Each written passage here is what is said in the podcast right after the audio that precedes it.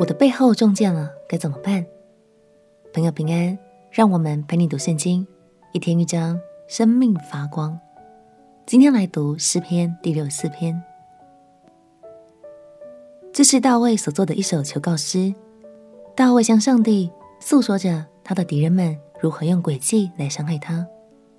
当时他的儿子亚沙龙在谋划叛变时，似乎在暗中招聚了许多势力。而这些人后来就在背地里放箭，想要重伤大卫。这段经历让大卫心中真是百感交集。让我们一起来读诗篇第六十四篇。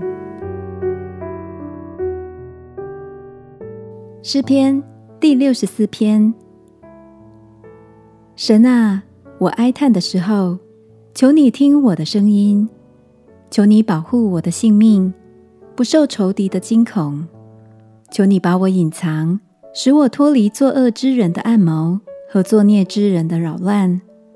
他们磨舌如刀，发出苦毒的言语，好像比准了的箭，要在暗地射完全人。他们忽然射他，并不惧怕。他们彼此勉励，设下恶计。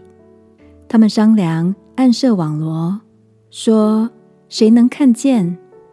他们图谋奸恶，说：“我们是极力图谋的。”他们个人的意念心思是深的，但神要射他们，他们忽然被箭射伤，他们必然半跌，被自己的舌头所害。凡看见他们的，必都摇头。众人都要害怕，要传扬神的工作，并且明白他的作为。义人必因耶和华欢喜，并要投靠他。凡心里正直的人都要夸口。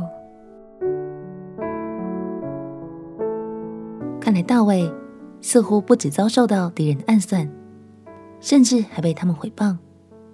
不过感谢神，他始终坚固着大卫的心。亲爱的朋友，你是否也曾有过类似的经验呢？因为别人在你背后所说的话，而感到很受伤，相信今天想要特别来安慰你，并且医治你的伤口，让我们彼此鼓励，依靠神刚强站立吧。因为神的剑可比敌人的箭厉害多了。我们亲爱的哥，亲爱的耶稣，谢谢你看见我的伤口，求你成为我的盾牌，我的保护。使我能依靠你，刚强站立。祷告奉耶稣基督的圣名祈求，阿门。那些曾经被别人的话语伤害的地方，神今天要用他的爱来抚平你一切的伤口。陪你读圣经，我们明天见。耶稣爱你，我也爱你。